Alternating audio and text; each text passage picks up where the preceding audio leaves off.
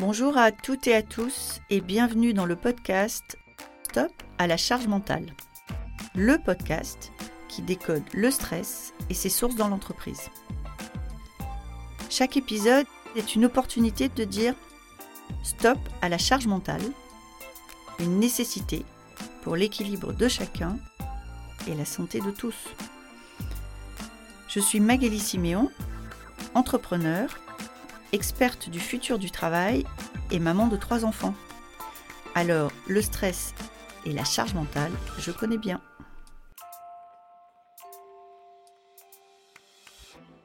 Aujourd'hui, je reçois David Budziak, un invité euh, comme je les aime, un invité qui a essayé, fait des choses, testé et qui témoigne concrètement et au quotidien de comment on fait de la prévention et de la détection des risques psychosociaux. Qui témoigne aussi de euh, comment le burn-out peut être euh, détecté mais pas forcément accompagné et à quel point le cercle familial et amical est important aussi sur ces sujets-là. Je vous souhaite une très bonne écoute. Bonjour David. Bonjour. Merci d'être là avec nous. Est-ce que vous voulez bien vous présenter pour nos auditrices et nos auditeurs? Qui êtes-vous? Alors, donc bah, je m'appelle David Budziak. Je travaille au sein de la RATP dans un centre-bus, ce centre-bus d'Aubervilliers, un effectif d'environ à peu près 1000 personnes, avec euh, des postes différents. Hein. donc on a des machinistes receveurs, des contrôleurs, des agents de maintenance, et ensuite évidemment les, les fonctions support. Au sein de la RATP, je suis euh, donc correspondant maintien dans l'emploi et handicap. Mon rôle est de prendre en charge les euh, agents qui se retrouvent en situation d'inaptitude définitive à leur emploi statutaire. Et donc à ce moment-là, l'employeur a une obligation légale, c'est de procéder à leur reclassement, bien évidemment au sein de la RATP et de ses filiales. Et j'accompagne également les agents qui ont une reconnaissance en qualité de travailleurs handicapés, donc je les accompagne un petit peu dans leurs euh, différentes démarches, soit pour euh, faire reconnaître cette qualité, ou euh, éventuellement travailler sur des bilans de compétences. Et ensuite, je suis en relation avec les responsables des, équipes de ligne, les managers des machinistes, les managers des agents de contrôle et de la maintenance. J'accompagne les salariés qui peuvent être en difficulté, ou ceux, par exemple, qui souhaitent changer de métier, pour voir avec eux ce qu'il est possible de faire et vers quel métier ils peuvent s'orienter. Et je travaille également sur le sujet de l'absentéisme, notamment avec l'outil euh, qu'on appelle le rendez-vous de liaison. Et c'est un outil qui permet de prendre contact avec un salarié qui est en absence depuis un certain temps, de voir un petit peu comment on peut l'accompagner dans le cadre de sa démarche de reprise à l'emploi. Et c'est un moyen aussi de prévention contre la désinsertion professionnelle. Parce qu'effectivement, une période d'arrêt maladie, ça peut avoir des conséquences sociales sur le salarié. Donc c'est important de toujours garder un lien et de pouvoir garder un contact avec le salarié qui se retrouve dans cette situation-là. Si je devais avoir une formule un peu familière, euh, vous êtes en contact beaucoup avec euh, euh, finalement les salariés qui ont été un peu cabossés par leur vie professionnelle ou qui ont des difficultés qui fait que c'est plus compliqué pour eux la vie professionnelle. Quand vous échangez avec eux, quand vous voyez comment ça se passe, quel constat vous faites sur le monde du travail? Est-ce que vous l'avez vu évoluer? On parle beaucoup de souffrance au travail. Comment vous réagissez à ce terme? Alors effectivement, il peut y avoir de la souffrance au travail. je vais prendre un exemple que j'ai eu euh, il n'y a pas très longtemps, donc quelqu'un avec qui j'ai échangé dans le cadre d'un rendez-vous de liaison. Et euh, donc cette personne-là euh, a vécu des difficultés de reconnaissance de son travail pendant toute sa carrière. Donc c'est quelqu'un qui a souffert un petit peu de cette situation-là. Et donc voilà, après, pas toujours facile de pouvoir faire reconnaître ses qualités, faire reconnaître son travail. Mais on sent bien qu'il y a un besoin des salariés de cette reconnaissance dans le cadre du travail. Donc ça, c'est un point vraiment important sur lequel on, doit travailler au sein des entreprises et faire en sorte que chaque salarié puisse s'épanouir dans le cadre de son travail et puisse évoluer au sein de l'entreprise. C'est un peu sur ces sujets-là qu'on doit travailler et accompagner peut-être ceux qui sont un peu plus en difficulté et qui ne se montreront peut-être pas euh, de la même manière auront peut-être un petit peu plus de difficultés à évoquer euh, ces choses-là, mais voilà, c'est vers ces gens-là qu'il faut se tourner. Quand vous dites, euh, sur le cas que vous citez, euh, c'est quelqu'un qui souffre d'un manque de reconnaissance, est-ce que dans votre expérience, et en plus je sais que vous avez eu un temps assez long d'investissement dans le monde syndical, est-ce que de votre point de vue, les gens attendent plus de reconnaissance ou est-ce que l'entreprise en donne moins? Où est-ce que ça se joue, ce problème-là? Moi je pense que ce qui se joue, c'est la capacité du manager à détecter justement les salariés qui sont peut-être un petit peu plus timorés et qui n'iront pas naturellement vers leur manager pour leur parler de leurs difficultés. Donc, titre que pour euh, détecter un salarié qui ne va pas bien, il faut former les managers sur euh, la question des signaux faibles. Je pense que c'est important. C'est là-dessus qu'il faut que travaille. Donc là, on est complètement dans le cadre de la prévention des risques psychosociaux et euh, c'est un gros sujet. D'ailleurs, à ce titre, je peux citer un exemple, notre centre bus. On a commencé à former une bonne partie de nos managers sur la question de la prévention des risques psychosociaux. Je pense que c'est important de pouvoir comprendre ce que c'est que les risques psychosociaux et aussi d'accompagner les salariés qui, euh, qui en ont besoin. Et donc ça veut dire que dans cette formation, vous insistez sur quoi? Ou dit autrement, quand les managers sortent de cette formation, qu'est-ce qu'ils ont compris qui va les aider? Alors qu'est-ce qu'ils ont compris? Ils ont compris euh, que euh, on n'est pas tous euh, égaux face aux difficultés qu'on peut rencontrer dans le cadre de notre travail. Donc ça c'est important déjà de comprendre et ensuite de comprendre et comment on peut euh, on peut partir sur des difficultés psychologiques. La, la détection des signaux faibles, c'est de se dire voilà, on a un salarié en difficulté, en pratiquant par exemple l'écoute active, eh ben, on va pouvoir mieux comprendre les difficultés d'un salarié. Mais au départ, il faut quand même être attentif aussi au comportement des agents. Un agent, par exemple, qui, euh, s'isole alors que qu'auparavant il était complètement investi au sein du groupe. Donc ça, c'est un, un, un, peu faible. Hein qui peut nous permettre de se dire bon là il y a un problème, euh, cet agent-là est un petit peu à l'écart du groupe. Pour quelle raison? Ça demande euh, vraiment d'être attentif au quotidien. Donc c'est pour ça que la prévention des risques psychosociaux, ça amène un plus aux managers pour leur permettre de gérer toutes ces situations-là. Mais, mais, quand je vous entends, on est euh, finalement dans un mix entre prévention et diagnostic, c'est-à-dire vous parlez de signaux faibles et on sait bien, voilà, si on fait attention aux signaux faibles, ça évite que ça dérape. Et en même temps, le signal faible permet d'avoir un diagnostic et de se dire qu'il y a un problème. Vous, vous mixez un peu les deux finalement quand vous dites ça. C'est un peu ça, oui, effectivement. Ce sur quoi on doit travailler. Et donc cette formation, je pense, permet euh, aux managers de vraiment de les mettre en alerte par rapport à ces problématiques-là. Et aussi de faire comprendre, parce que moi ce que je ressens, c'est que bon, euh, on a parfois des difficultés à se dire, tiens, pourquoi euh, cet agent-là a, a, du mal à accepter cette décision? Et pourquoi un autre va le faire volontiers? La difficulté, c'est de faire comprendre aussi au manager qu'on n'est pas tous égaux, on a chacun de nos particularités. C'est important de, de, bien leur faire comprendre que voilà, on n'est on n'est pas tous faits pareil. On a nos, chacun nos forces et nos faiblesses. Et parfois, ben, si on touche à l'une de nos faiblesses, et eh ben, on réagira euh, sûrement euh, de manière différente. Et ça, il faut qu'on puisse en, en, être conscient. Et ça, le management, pour moi, c'est important. Et ça veut dire que vous demandez à vos managers d'avoir une forme de management un peu différenciée, personnalisée. Comment ils accueillent ça? Parce que ça, c'est quand même un changement dans la culture française. De prendre en compte la subjectivité de l'autre dans le management, c'est pas si courant. C'est accueilli comment?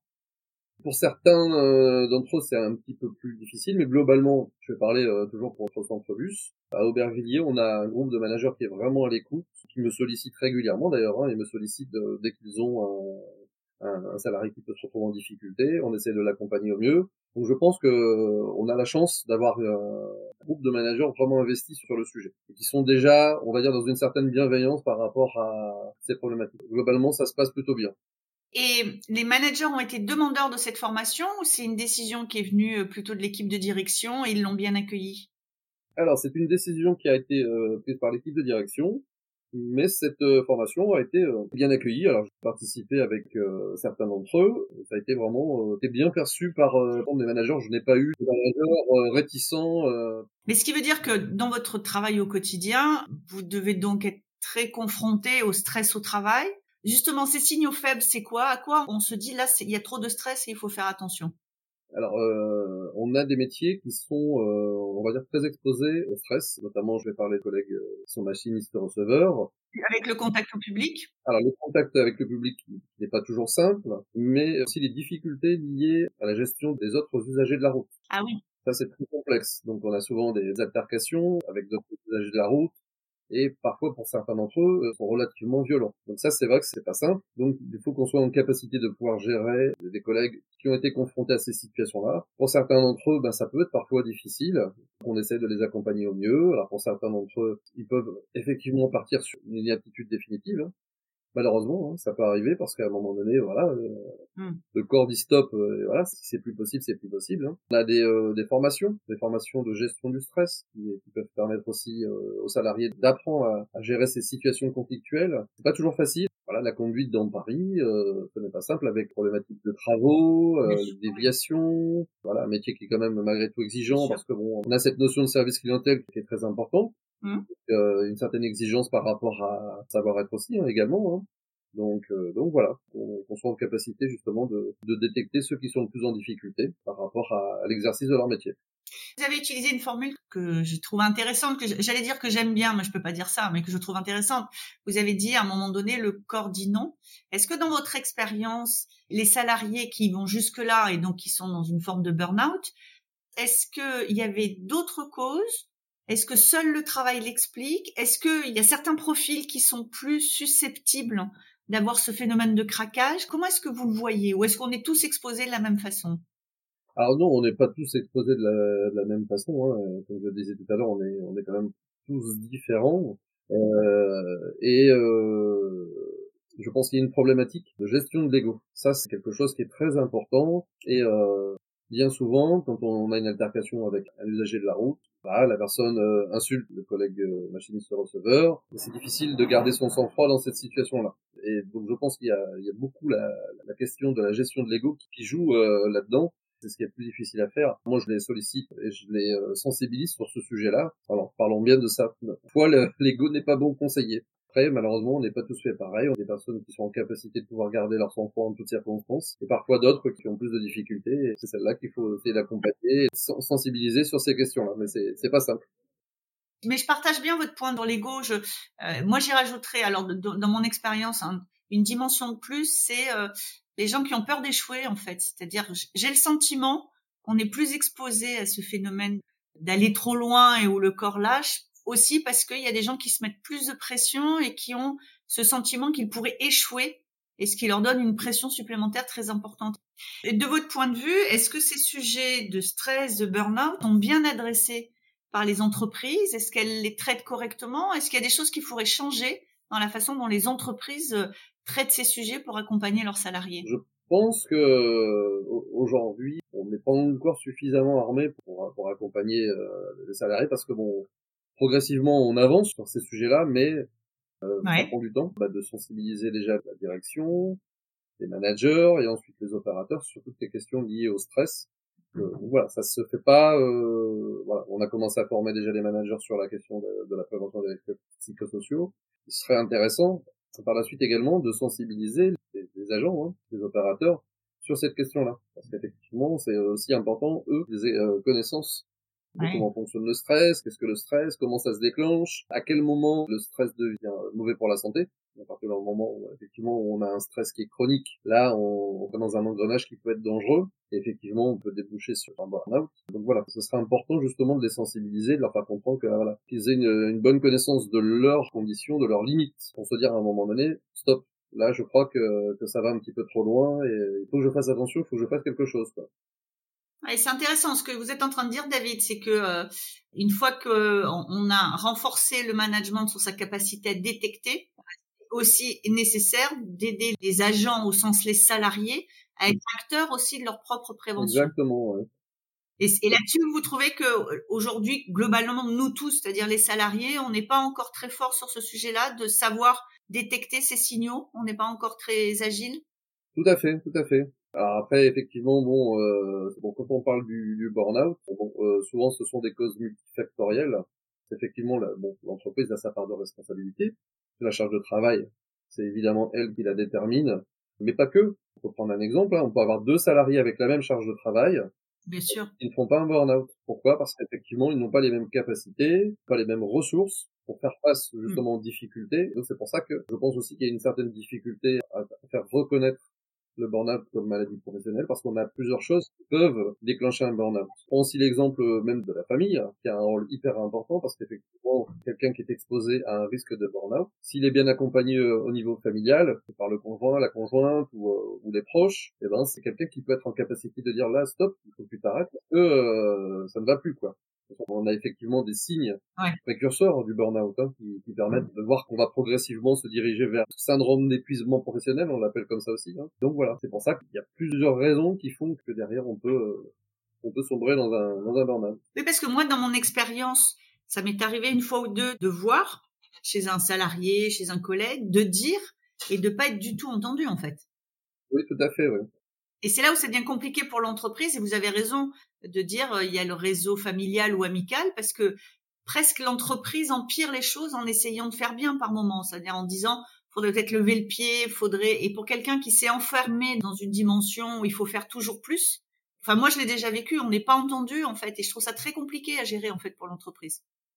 Oui, c'est pas toujours simple et encore une fois, on parle de la question de l'ego. Parce que euh, effectivement l'ego nous dit tu vas y arriver, euh, tu vas pas craquer et euh, on, on veut pas fendre l'armure. Parce que voilà vis-à-vis des collègues, on a envie de garder l'image de quelqu'un de fort. Et c'est ça le danger dans le cadre du burn-out, c'est que souvent, les personnes qui ont, un burn-out, ce sont des personnes qui sont super investies dans leur travail.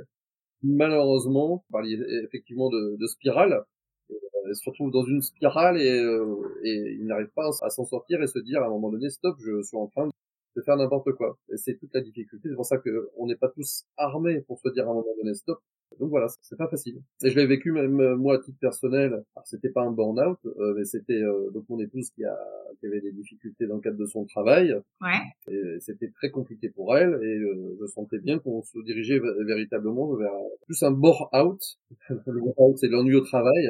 Donc elle était plutôt dans cette, spirale-là, et ça devenait de plus en plus compliqué. Euh, psychologiquement parlant, c'était très lourd pour elle. à un moment donné, je lui ai dit, il faut quelque chose. Hein. Soit tu te mets en maladie, ou tu démissionnes, mais euh, voilà. Et elle a entendu. Elle l'a entendu parce que voilà, moi je voyais bien au quotidien qu'elle souffrait de cette situation. Quoi. Bah écoutez, merci beaucoup David. Ça sera le mot de la fin, c'est que c'est multifactoriel et que euh, l'entreprise peut beaucoup, mais que le cercle familial et amical a un rôle à jouer aussi. Merci beaucoup pour ce témoignage. Hein. ben, merci à vous Magali. Merci beaucoup d'avoir été avec nous aujourd'hui. Cet épisode vous a plu? N'hésitez pas à me laisser une note. Envie d'en savoir plus? Abonnez-vous directement depuis votre appli de podcast préféré. Et si vous souhaitez me confier votre histoire sur le stress en entreprise, contactez-moi via notre site Lily facilite la vie.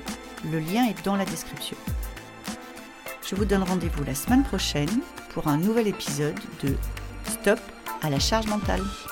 Merci et à bientôt